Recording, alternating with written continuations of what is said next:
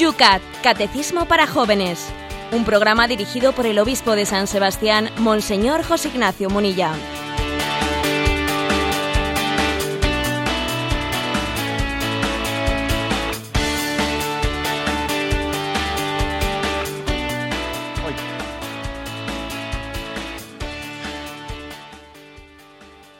Muy buenos días, queridos oyentes de Radio María.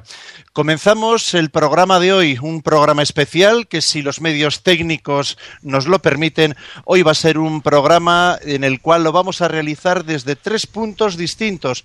Un servidor, el padre Esteban Munilla, se encuentra ahora mismo en el Escorial. Estamos en las jornadas conjuntas de vicarios y delegados de enseñanza y catequesis y familia y vida.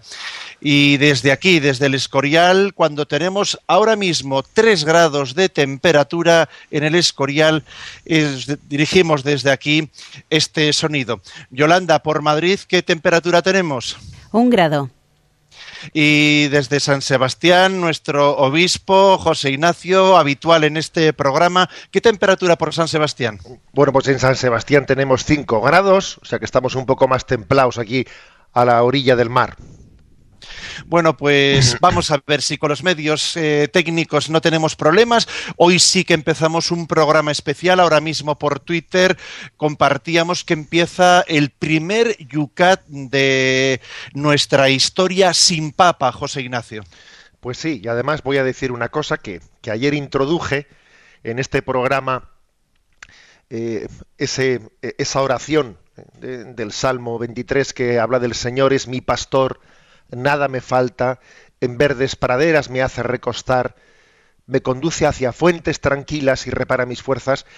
Y bueno, pues hay que decir que a las 8 de la tarde, en esta cuenta de Twitter que, utilizamos para este programa del Yucat, arroba obispo Munilla, y también en la cuenta personal de, de Facebook, pues subí una imagen, la imagen de, de, la sede, ¿eh? de la sede de la silla de Pedro, pero vacía, y con esta introducción al Salmo, el Señor es mi pastor, nada me falta, en una, en una sugerencia de que, de que confiamos en que el buen pastor nos dará un pastor conforme a su corazón, y la verdad es que estoy impresionado de ver que escasamente en 12 horas, en 12 horas ha tenido más de 13.000 visitas en, en eh, Facebook, amén de las que ha, tenido en Twitter, etc. Y estoy impresionado de ver cómo, pues desde las redes sociales eh, existe una, un seguimiento muy atento. Y yo creo que hay una introducción en un misterio. Y es que el corazón de Jesús,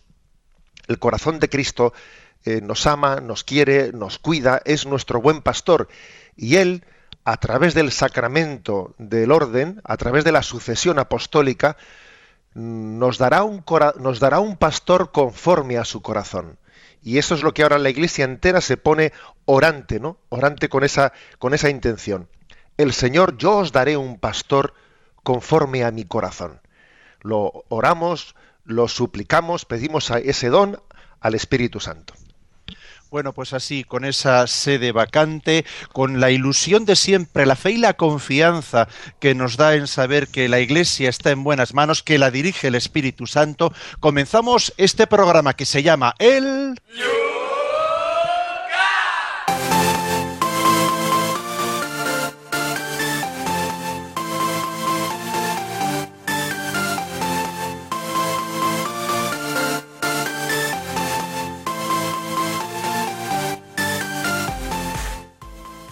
lo hacemos como todos los días mirando las preguntas que quedaban pendientes en la jornada de ayer. Vamos a ver, hoy queremos abarcar mucho, vamos a ver si es posible. Son cinco los puntos que queremos hoy comentar y por lo tanto brevemente vamos a atender también a las preguntas que quedaban desde ayer pendientes en las redes sociales. Por ejemplo, José Ignacio nos dicen, buenos días, me gusta saber cuál es la forma más adecuada de dirigirse al sacerdote para confesar los pecados. ¿Con qué palabras se puede comenzar? Todo sacramento, todo sacramento, y este es uno de los siete sacramentos, comienza diciendo en el nombre del Padre, del Hijo y del Espíritu Santo. Es decir, comenzamos el sacramento en nombre de la Santísima Trinidad. ¿eh?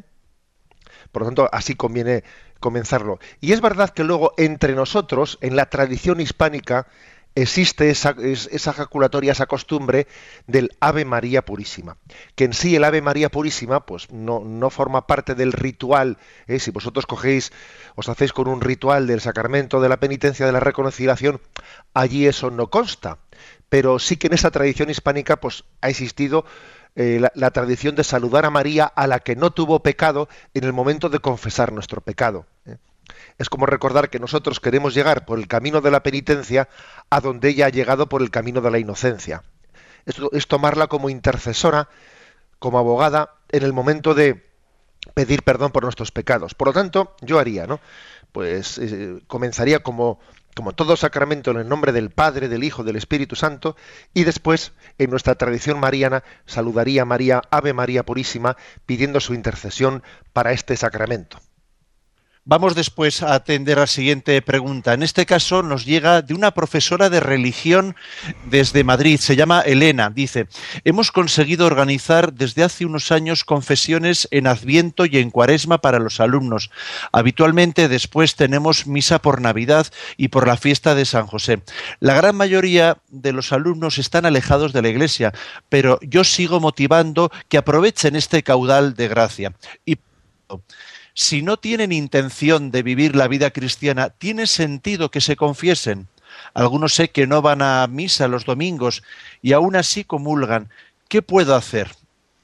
Bueno, entiendo lo que pregunta esta profesora de religión, diciendo, bueno, a ver, yo hemos conseguido en nuestro colegio pues que los jóvenes se, se confiesen pues en entorno de Navidad, en entorno de Cuaresma, y bueno, el caso es que se confiesan, pero es que eh, observa que si, después, eh, en cuanto que pase ese momento de esa confesión y de esa Eucaristía, si no van a misa mayoritariamente, es decir, si, su práctica religiosa pues no, no continúa, luego, ¿qué sentido tiene que se confiesen si es bastante obvio que no tienen propósito de enmienda? si después no han no han continuado pues con el eh, ni mínimamente no con, con ese propósito de vivir en gracia de Dios Bien, entiendo, eh, entiendo esa preocupación, porque claro, cuando de una manera muy mayoritaria pues eh, se ve que, no ha habido un propósito de enmienda, sin embargo, digamos lo siguiente, aunque entiendo la, preocupación, eh, nosotros no podemos juzgar personalmente a cada uno diciendo aquí, bueno, como estadísticamente hablando, la estadística demuestra que no hubo un propósito de enmienda generalizado, luego niego que exista un propósito de enmienda particular en cada uno de ellos. No, se puede extraer tal conclusión. ¿eh? La Iglesia tiene que administrar los sacramentos, bueno, confiando, confiando en la capacidad del hombre de responder a ellos que luego pueda haber eh, reacciones muy mayoritarias en las que eh, nos hemos acercado al sacramento y luego no hemos sido fieles en, la respuesta que tendríamos que haber dado a él. Sí, pero eso no es motivo para negar el sacramento a quien se acerque a pedirlo, bueno, pues con una presunción de sinceridad, ¿eh? con una presunción de sinceridad. es verdad que tenemos que velar para que el sacramento esté bien recibido y no se convierta en una rutina, es verdad pero también es cierto que dice la Sagrada Escritura, la caña quebrada no la cascarás, el pábilo vacilante no lo apagarás, hay un, eh, hay un valor muy positivo en que esos jóvenes se acerquen al sacramento y a veces suele ser en el transcurso de la propia celebración del sacramento donde el sacerdote puede terminar de suscitar suscitar el propósito de enmienda que quizás no tenía suficientemente el penitente cuando se acercaba al, sacramento. ¿eh? Con lo cual, bueno, pues usted siga, siga luchando, ¿eh? que, que, el Señor le bendecirá en ese deseo de que el sacramento de la penitencia obtenga conversiones de quienes se acercan a él. Otra pregunta que nos llega por correo electrónico. Dice, hola, tengo un serio problema para distinguir entre el pecado venial y el mortal. Eh, por ejemplo, no mentir no decir una cosa eh, importante es pecado mortal, por ejemplo, ¿cuál es la barrera entre pecado mortal y venial? Y además, ¿se puede pecar mortalmente de pensamiento? Nos pregunta. Ya ayer hubo un, oyente que estaba, no sé qué, planteaba muchas preguntas sobre esa especie de frontera entre el pecado leve y grave, el pecado mortal y venial. Y yo le respondía diciendo que, que no, que no es bueno, en mi opinión, ¿no? Pues eh, plantear la moral y plantear nuestro camino pues como una casuística de si esto es mortal, si esto es venial. Porque entre otras cosas, esa frontera pues eh, difícilmente la podemos mm, trazar eh, pues rectilíneamente. Y además yo decía que que la gravedad de un pecado pues no depende únicamente, depende por una parte de, la, gravedad de la materia, pero también de, la conciencia y, de la malicia.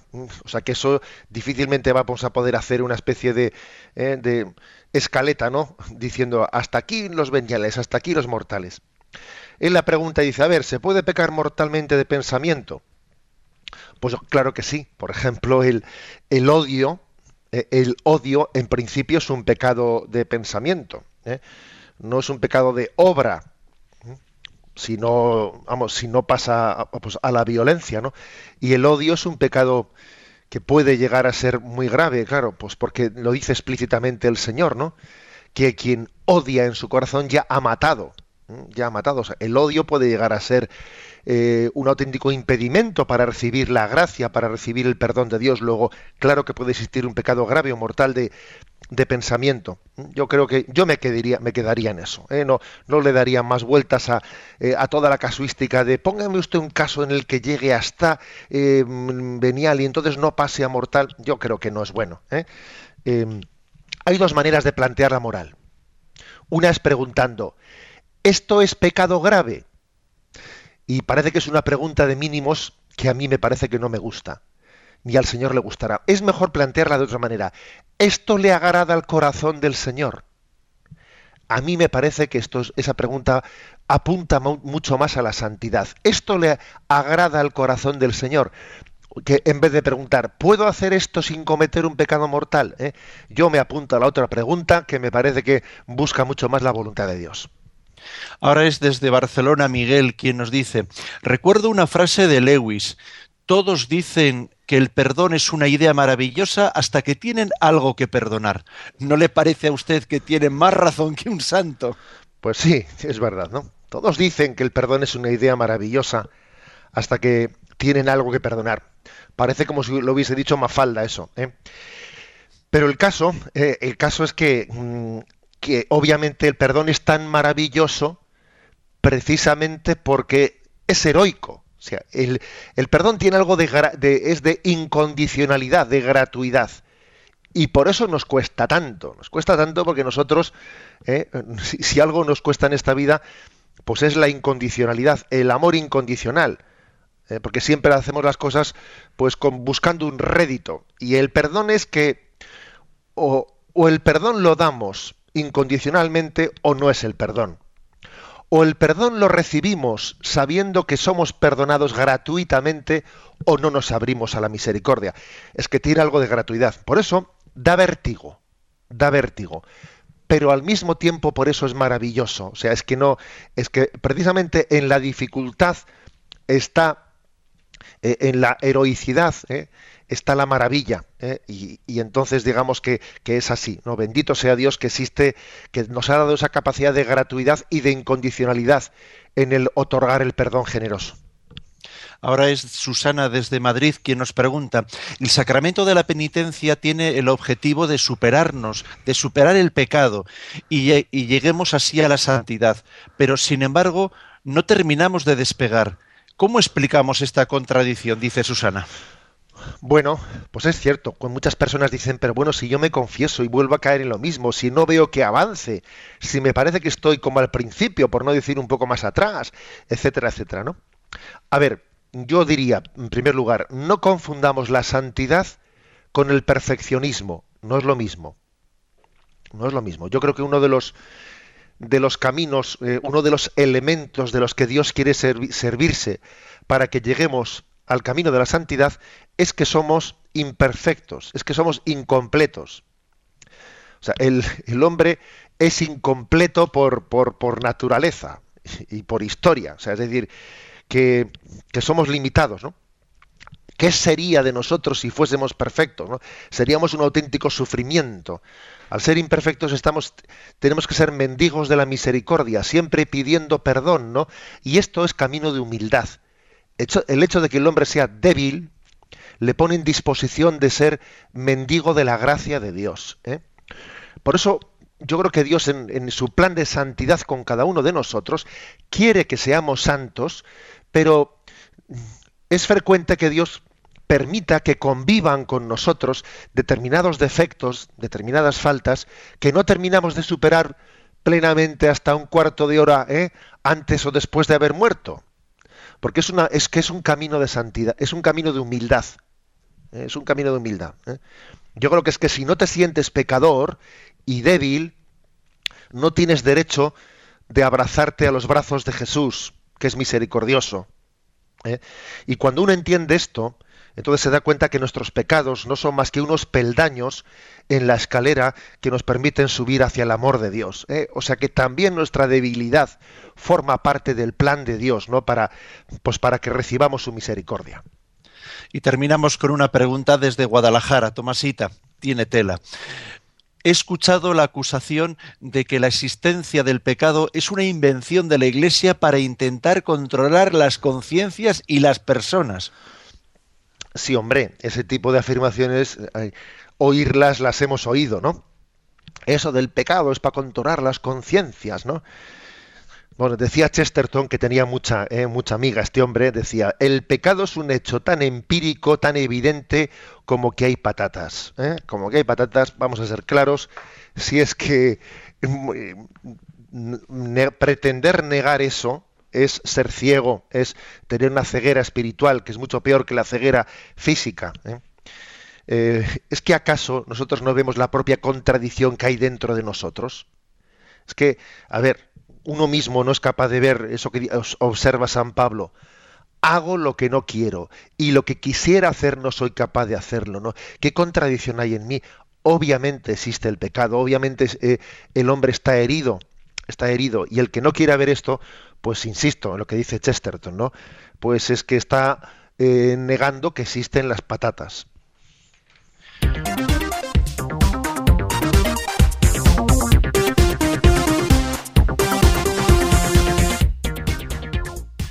Son las 8 y 17 minutos, 7 y 17 minutos para los que nos escucháis desde las Islas Canarias y vamos a cometer el primero de los cinco puntos que en el programa de hoy queremos explicar. El primero es el 235. ¿Puede uno confesarse también cuando no se han cometido pecados graves? Y responde diciendo, la confesión es también en esta ocasión el gran regalo de la curación y de la unión más íntima con el Señor, aunque estrictamente uno no estuviera obligado a confesarse.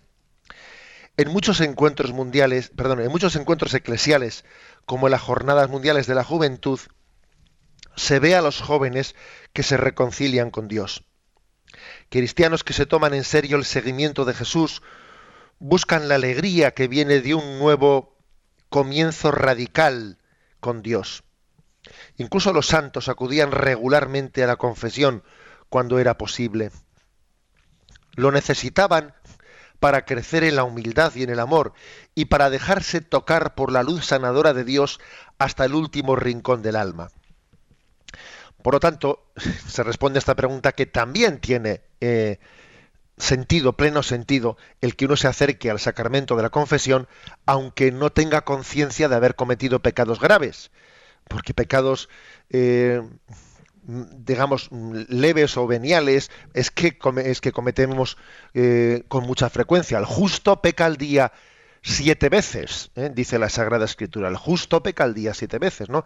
Y eso, lógicamente, es una, expresión como diciendo el que esté sin pecado, que tiene la primera piedra, eh, somos pecadores. Pues bien, lo que aquí se quiere, se quiere subrayar es que este es un sacramento que nos permite eh, crecer en gracia. O sea, crecer en gracia, no únicamente, eh, decía yo ayer, que no es únicamente un sacramento borragoma, ¿eh? que, que, borra lo que está mal hecho, sino que aparte de tener ese efecto sanador, tiene también un efecto elevante, de permitirnos ver más las cosas según Dios las ve, permitir sentir como Dios siente. Tened vosotros los mismos sentimientos de Cristo, ¿no? Es conformar nuestro pensamiento, nuestro juicio de la realidad, nuestro sentimiento, conformarlo al corazón de Cristo. Eso es lo que significa ¿eh? acercarse con frecuencia al sacramento de la penitencia. Y es que además, digamos una cosa, que quizás en el, especialmente en la cultura joven, eh, tenemos el riesgo de que nuestros encuentros con Dios sean muy esporádicos porque es verdad que forma parte de, la cultura joven un cierto desorden, que he tenido pues una especie de experiencia especial y entonces allí me tuve una confesión, luego pasó un montón de tiempo, me olvidé, luego más tarde hubo otra JMJ. Frente a este riesgo, ¿no? Este riesgo del toma y deja, eh, y quiero que el que uno coja un ritmo, ¿eh? un ritmo regular en la confesión, ayuda mucho.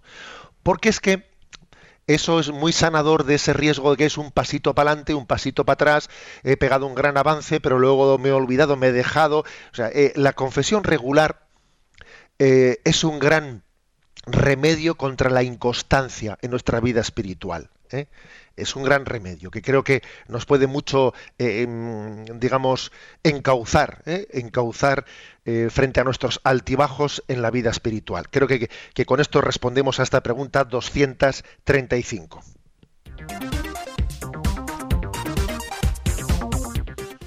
Pues vamos con la pregunta siguiente, es la 236. ¿Por qué solo los sacerdotes pueden perdonar pecados? Ningún hombre puede perdonar pecados a no ser que tenga un mandato de Dios para ello y la fuerza que Él le otorga. Para que el perdón que Él concede al penitente se verifique realmente. Los encargados de ello son en primer lugar el obispo y después sus colaboradores, los sacerdotes.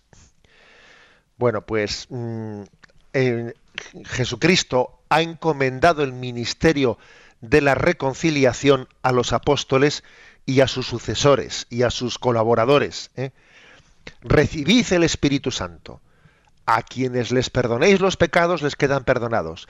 A quienes se los retengáis les quedan retenidos. ¿eh? Y así como el Señor, pues hay determinadas encomiendas que se las hizo a todos sus discípulos, por ejemplo, ese envío que hizo a los 72, ¿no? Eh, y predicad el Evangelio, les envió de dos en dos. Pero sin embargo, eh, la, encomienda de la Eucaristía y del perdón de los pecados se lo hizo a los doce, no al grupo grande, para entendernos de los, ¿eh? de los, de los. Hay que distinguir que Jesús tenía grupos de seguidores, pero tenía también, digamos, un grupo más íntimo de los doce apóstoles. ¿eh? Entonces la encomienda de la celebración de la Eucaristía en el cenáculo, la encomienda del perdón de los pecados se lo hace, se lo hace a los doce apóstoles. Y ellos, eh, desde, el, desde, el, minuto cero, para entendernos, ¿no? en, la, en la historia de la Iglesia, esos, esos dos sacramentos, eh, el sacramento de la Eucaristía, el sacramento del perdón de los pecados, pues Mm, también el sacramento del bautismo, ¿no? Son los apóstoles los que lo están realizando y lo están transmitiendo. Por lo tanto, un sacerdote es un ministro de, Jesucristo. Y cuando vamos a, confesarnos, eh, lo primero que tenemos que ver es la sacramentalidad. ¿eh? La sacramentalidad de que este hombre, eh, a, a mí lo que me importa es que representa a Jesucristo representa a Jesucristo. Por cierto, qué gran lección nos ha dado Benedicto XVI cuando ayer decía, a ver, a partir de las 8 de la tarde yo voy a ser un fiel más y prometo obediencia al siguiente Papa. Con lo cual es que él es impresionante la lección de fe que nos da. Eh, diciendo, yo ahora actúo en nombre de, pero cuando deje de ser Papa, pues mm, claro, eh, lógicamente va a seguir siempre siendo obispo, porque el sacramento del orden es indeleble eh, y, deja una, nosotros una huella, pero ese puesto, ese cargo de ser seguidor de Jesucristo, pues es en la medida en que se le ha encomendado. Bueno, algo por el estilo, tenemos que esa visión de fe que nos ha enseñado el Papa a tener, tenemos que tenerla cuando vamos a recibir el sacramento de la confesión y digo, y digo, este es Cristo misericordioso, este es Cristo buen pastor, yo soy la oveja que Él está buscando para volver al redil. ¿eh? Esta creo que es la explicación somera de este punto 236. Y terminamos la primera parte de este programa con el punto 237. Dice así, ¿hay pecados tan graves que no los pueda absolver un sacerdote normal? Responde, hay pecados en los cuales el hombre se aparta totalmente de Dios y dada la gravedad especial del acto, atraen sobre sí la pena de excomunión. En caso de pecados sancionados con excomunión, sólo puede conceder la absolución el obispo o un sacerdote que tenga este oficio específico, incluso en algunos casos sólo el Papa. En caso de peligro de muerte, todo sacerdote puede absolver de cualquier pecado y de la excomunión también. Un católico que, por ejemplo, presta una colaboración imprescindible para un aborto que efectivamente se realiza, se excluye automáticamente de los sacramentos. La Iglesia solo constata este estado. La excomunión tiene la intención de que el pecador cambie de vida y vuelva al buen camino. Vamos a ver, la pena de excomunión, ¿eh? expliquemos así brevemente este punto 237, la pena de excomunión es una pena que la Iglesia eh, suele aplicar a determinados pecados que por su gravedad, por su gravedad, por el riesgo, ¿eh? o también porque es que quizás en una época determinada existe como una ceguera social muy generalizada, pues corren el riesgo de, no ser tomados en serio y entonces la Iglesia les asigna pues eh, esa pena de excomunión. Es el caso, por ejemplo, del aborto, que sin duda alguna suele generar pues además digamos que el aborto eh, es un caso de excomunión late sentencia que se dice, es decir, que uno si uno ha realizado un aborto o ha colaborado directamente, activamente en un, aborto, eh, tiene una pena de excomunión en la cual cae automáticamente sin necesidad de que se haga un decreto de, excomunión, sino que eso se llama eh, excomunión late sentencia. ¿Por qué la Iglesia, por qué la Iglesia, en, que es madre, pero también es maestra, eh, ha aplicado la pena de excomunión al pecado del aborto? Y por ejemplo, digámoslo claramente, pues el parricidio, el parricidio, el matar al padre, no tiene una pena de excomunión. ¿Qué pasa? ¿Que es más grave matar al hijo que matar al padre? No, obviamente no es eso. Gracias a Dios en nuestra sociedad nadie pone en cuestión que el parricidio es una barbaridad.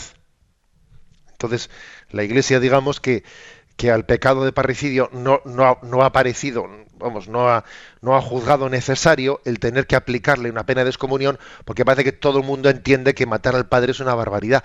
Pero es que tenemos una ceguera social extendidísima, que incluso pretende llamarle derecho, derecho de la mujer, derecho social o derechos reproductivos y cosas por el estilo, ¿no? Es curioso, ¿no?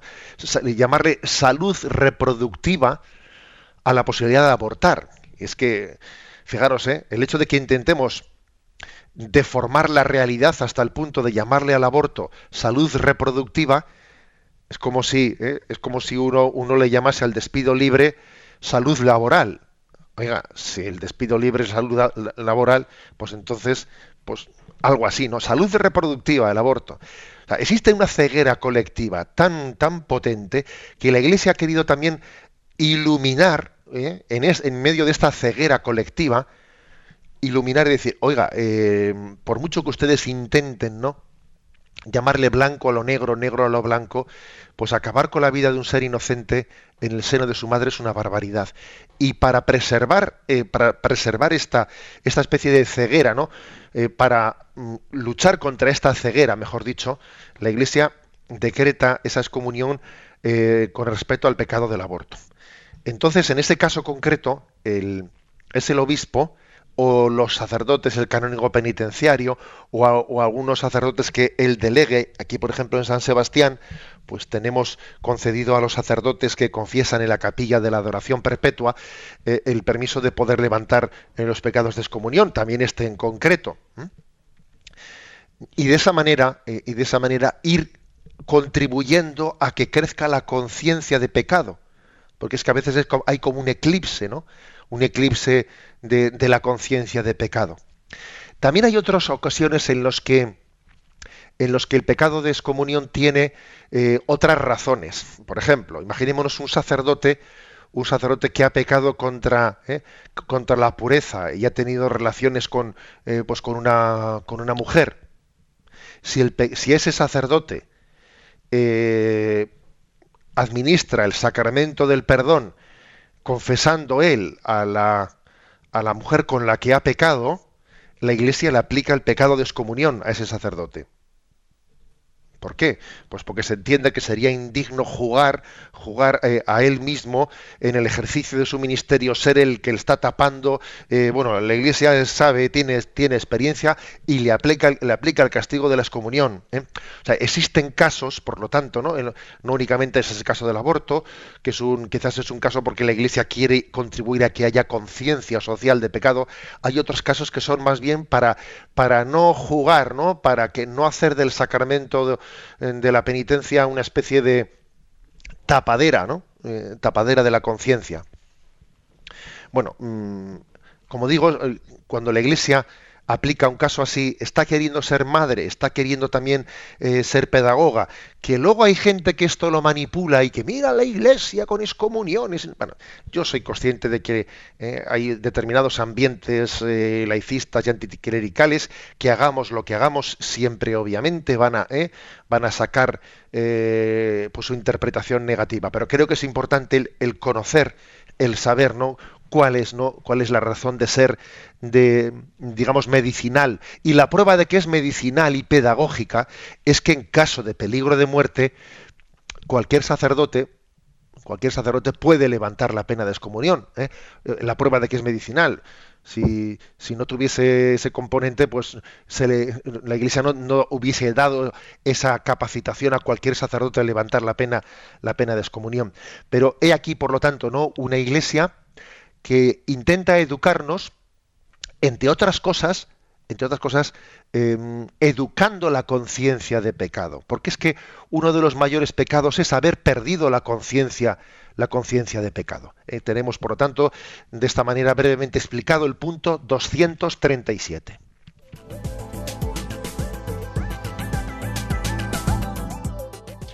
Son las 8 y 32 minutos, 7 y 32 minutos en las Islas Canarias. Sintonizas Radio María. Estamos en el programa UCAT.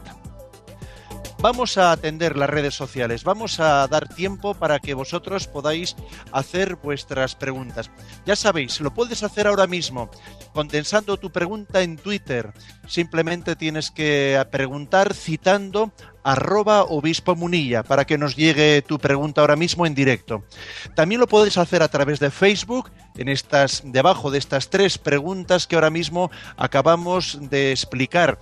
Debajo de ellas, en los comentarios, puedes plasmar también tus preguntas. La página de Facebook, muy fácil, Yucat Radio María. Y también tenemos el correo electrónico yucat@radiomaria.es. Y Yolanda, ¿cuál es el teléfono al cual pueden llamar los oyentes? Para participar en directo 91 153 8550 91 153 8550.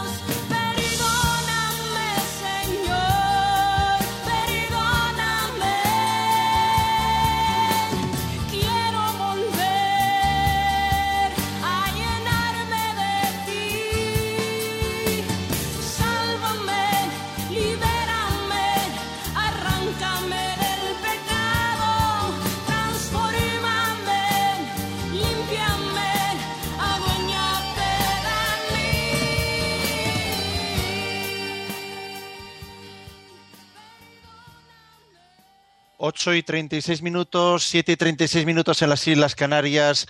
Vamos a atender a nuestros oyentes aquí en este espacio de radio que se llama el Yucat. Vamos a ver, José Ignacio, nos preguntan, por ejemplo, en Facebook. Lo hace María, María Algar, dice.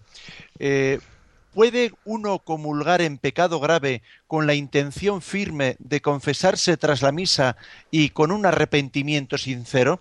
A veces he entrado en misa sin haberme confesado y durante la misa he sentido la necesidad de comulgar, pero no estaba debidamente preparada, pero con gran dolor de mí no comulgaba. ¿Se puede comulgar así? Bueno, mm, vamos a ver, siempre existe una explicación más, más sencilla, que es Mm, ¿hay alguna razón que impida eh, que, que, yo comulgue eh, en la siguiente Eucaristía? Eh, pues yo creo que, que, aparentemente no hay ninguna. Yo puse un caso concreto, no puse el caso concreto de un sacerdote que, que, celebra la Eucaristía y claro, obviamente tiene que celebrarla él porque no hay otro, tiene que comulgar, quiero decir, porque al celebrar uno tiene que comulgar, al presidir la Eucaristía. Y si no hay otro sacerdote no hay otro sacerdote para, para celebrar y entonces ¿qué hace? Suspende la Eucaristía. Él puede celebrar la Eucaristía haciendo un acto, un acto de contrición y confesándose cuando, en cuanto tenga la, ocasión de poder hacerlo. Bien, pero es que en el caso de, que pone el oyente, pues uno dice, bueno, pues yo hago mi acto de contrición y tendré ocasión ¿eh? de hago una, una, comunión espiritual y tendré ocasión de comulgar eh, en la siguiente Eucaristía. O sea que yo creo que, vamos a ver, no, no haría yo eh, una especie de intentar forzar innecesariamente no pues el, el comulgar porque en, caso obviamente en caso de necesidad urgente pues imaginémonos pues alguien que, que está en un peligro de muerte y, pues obviamente hace un acto de contrición ¿eh?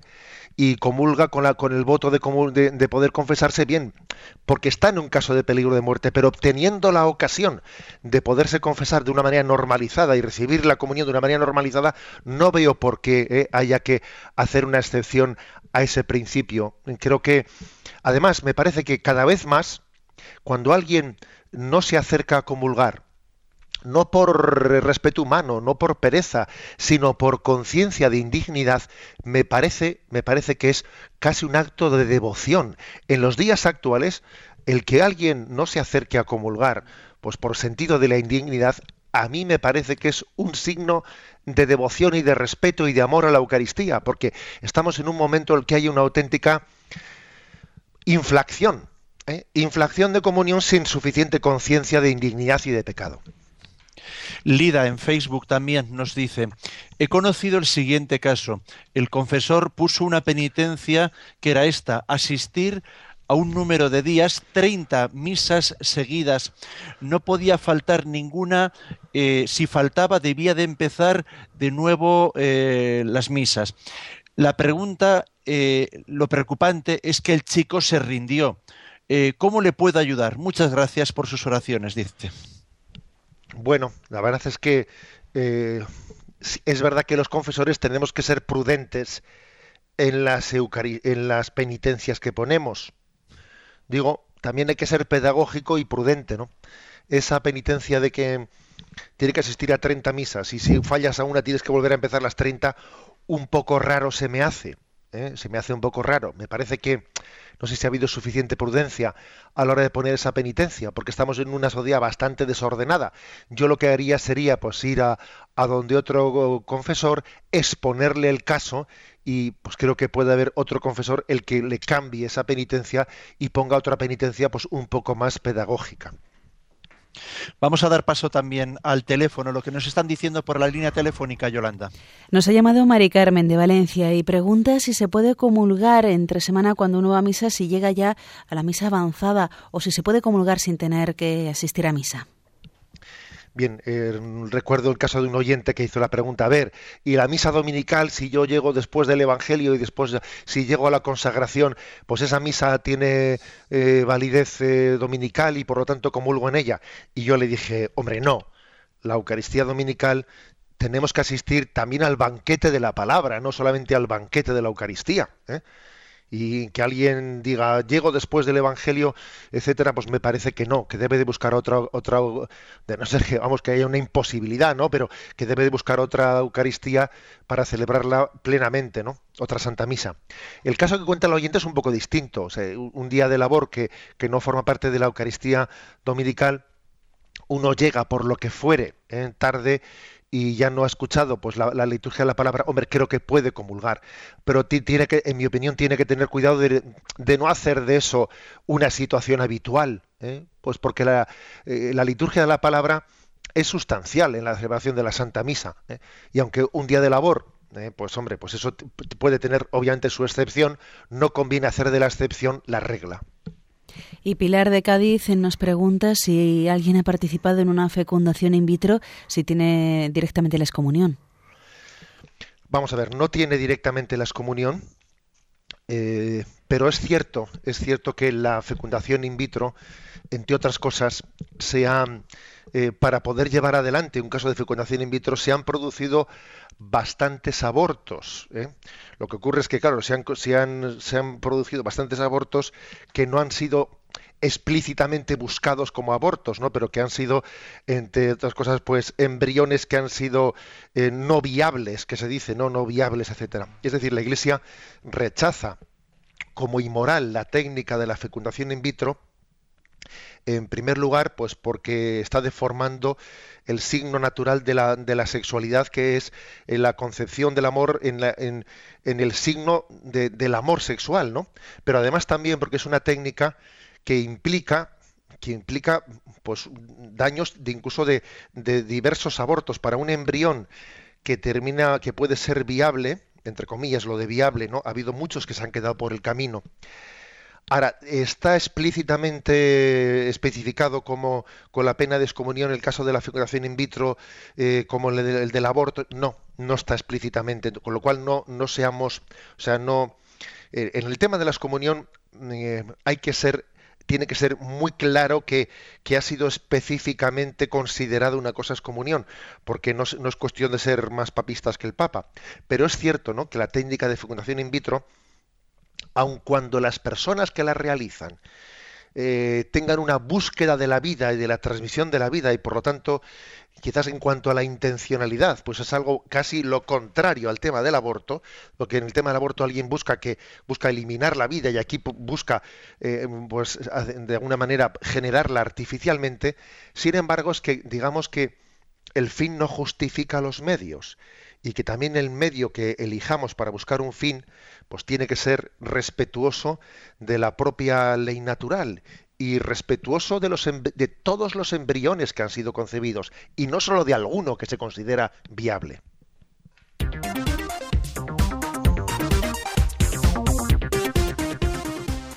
8 y 45 minutos, 7 y 45 minutos en las Islas Canarias.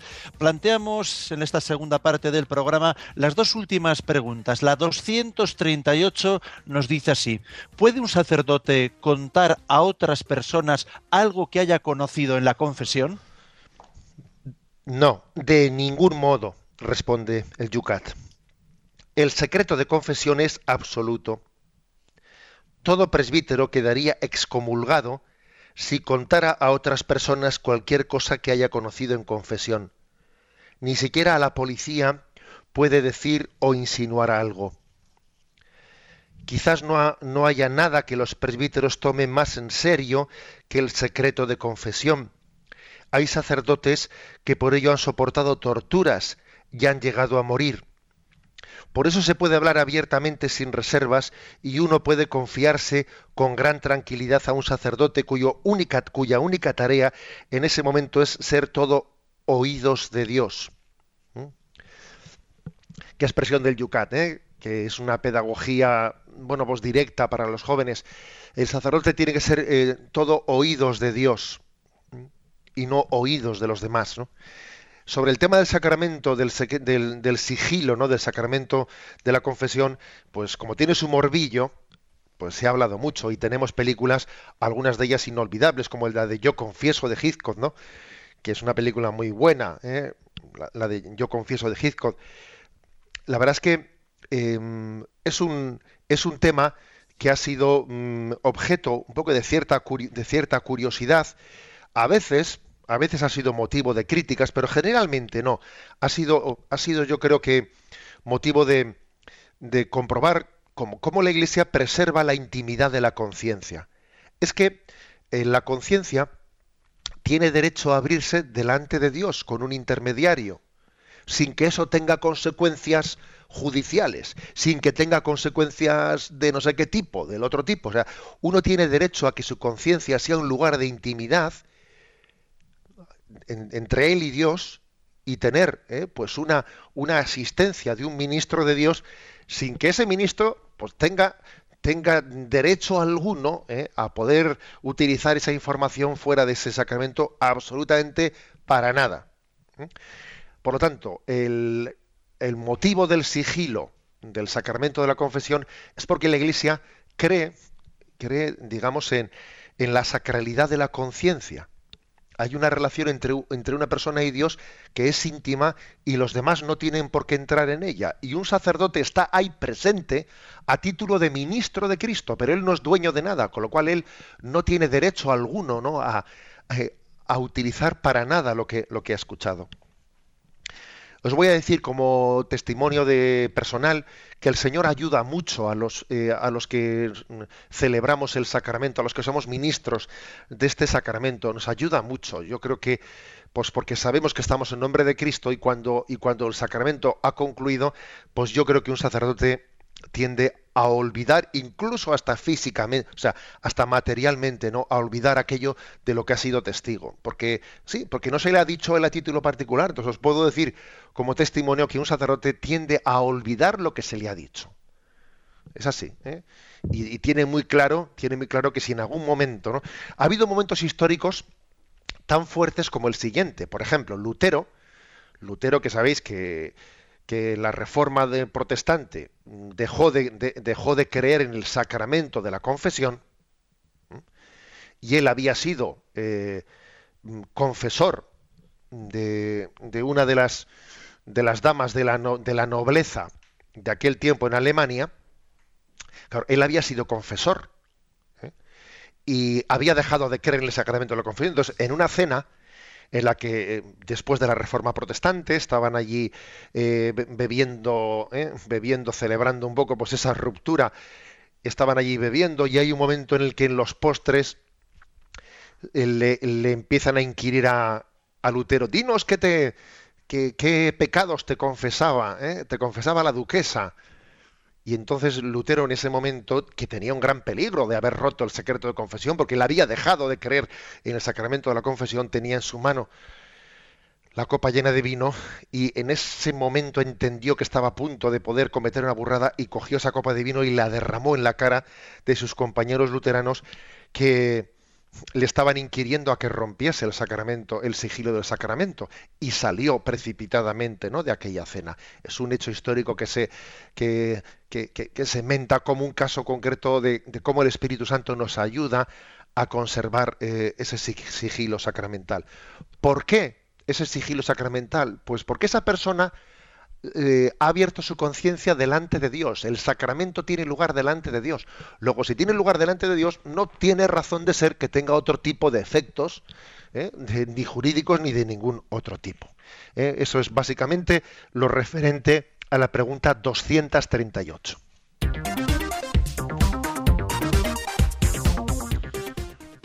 Y vamos con la última pregunta quinta del día de hoy, la 239. ¿Qué efectos positivos tiene la confesión? La confesión reconcilia al pecador con Dios y con la Iglesia. El segundo, después de la absolución, es como una ducha después de hacer deporte, el aire fresco tras una tormenta de verano, el despertar en una radiante mañana de verano, la ingravidez de un submarinista. En la palabra reconciliación está contenido todo. Estamos de nuevo en paz con Dios. Bueno, aquí el Yucat, la verdad es que hay que reconocer que tiene imaginación, ¿no? ¿Qué efectos tiene la confesión?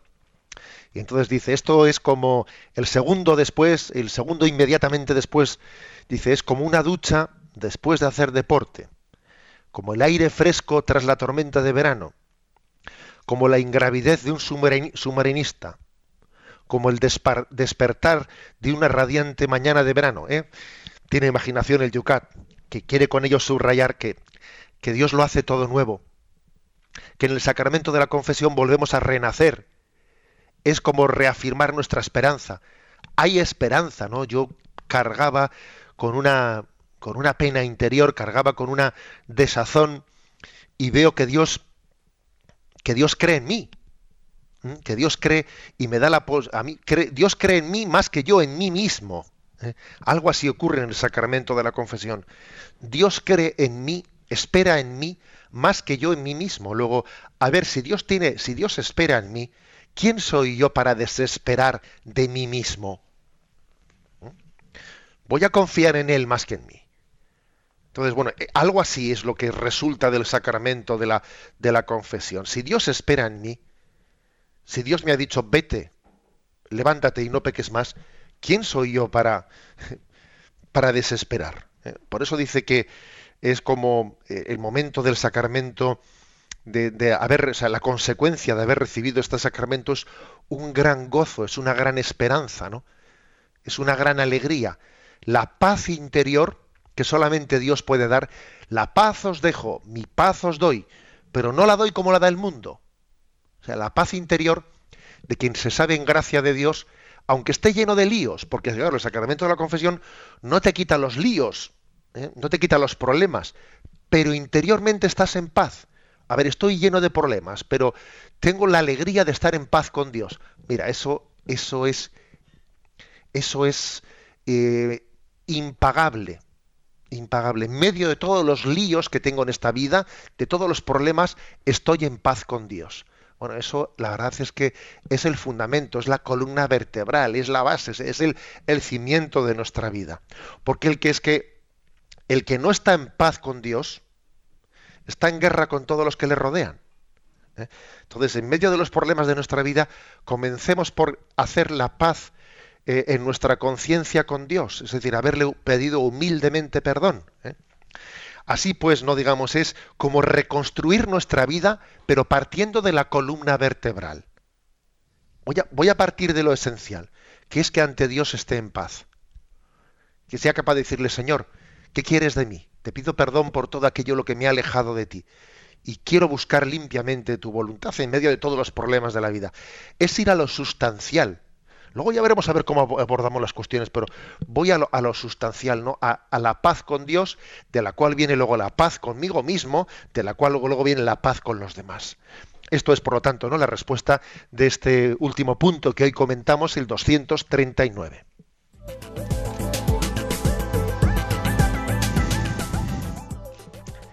Y vamos a dedicar estos últimos minutos del programa de hoy, poco tiempo tenemos, pero es el tiempo de nuestros oyentes y lo aprovechamos a través de los canales que ya conocéis, Twitter, arroba obispo munilla, o en Facebook, en la página donde se acaban de plantear estas dos preguntas.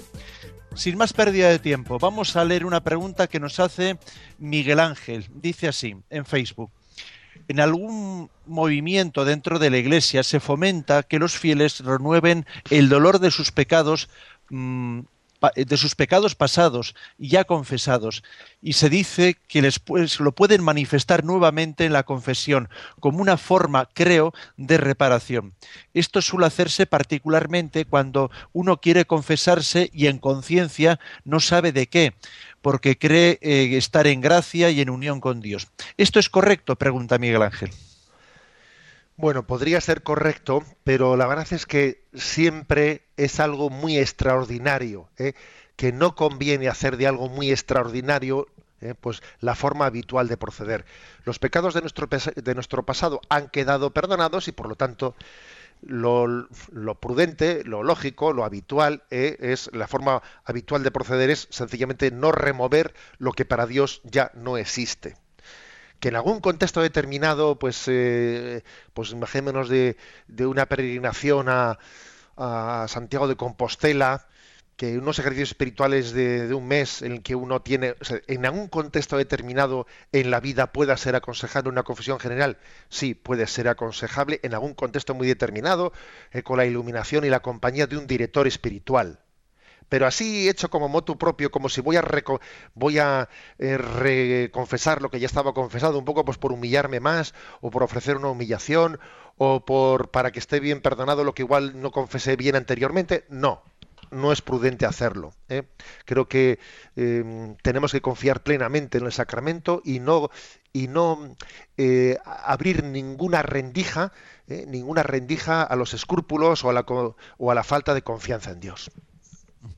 Nos dice también, creo que los confesionarios muchas veces no preservan el anonimato eh, creo que tiene derecho el penitente a ello, pues la rejilla no es lo suficientemente opaca y te puede ver el sacerdote. ¿Hay normas en la Iglesia sobre este tema para los confesionarios? Pues la verdad es que eh, lo desconozco. ¿eh? Desconozco si existe una norma. Yo personalmente soy de la opinión de que no, de que no nos hagamos un lío con eso. a mí me pasa que la rejilla del confesionario que siempre es optativa, ¿eh? porque también generalmente las capillas penitenciales actuales se da la posibilidad de que alguien pueda estar ante el sacerdote sentado tranquilamente o detrás de una rejilla. Yo creo que más que, ¿eh? a mí me parece que más que preservar el anonimato, que no pueda descubrir quién soy, a mí me parece que más que nada es preservar un poco el sentido, un poco del pudor, eh, ayudarle a una persona en su timidez a que venza un poco el, pudor. A mí me parece que es más, ¿no? Una ayuda, una ayuda para, eh, frente, para vencer la resistencia del pudor que una especie de anonimato. Pero bueno, como digo, el oyente me ha dicho, ¿existe alguna norma? La verdad es que lo, lo desconozco. Bueno, pues planteamos las preguntas para el día de mañana. ¿Qué es lo que vamos a hacer en el Yucat? Bien, pues para el día de mañana que será el lunes Dios mediante, eh, entramos ya en el sacramento de la unción de los enfermos y vamos a explicar cuatro preguntas, 240, cómo se interpretaba la enfermedad en el Antiguo Testamento, 241, ¿por qué mostró Jesús tanto interés por los enfermos? 242, ¿por qué debe la Iglesia preocuparse especialmente de los enfermos? 243, ¿para quién está destinado el sacramento de la unción de los enfermos? Terminamos recibiendo la bendición.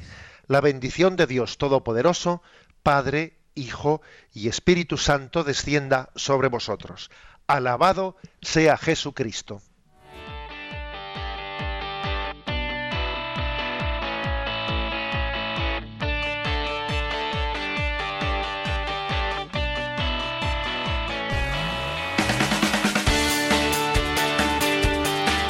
Y así finaliza en Radio María Yucat un programa dirigido por el obispo de San Sebastián, Monseñor José Ignacio Monilla.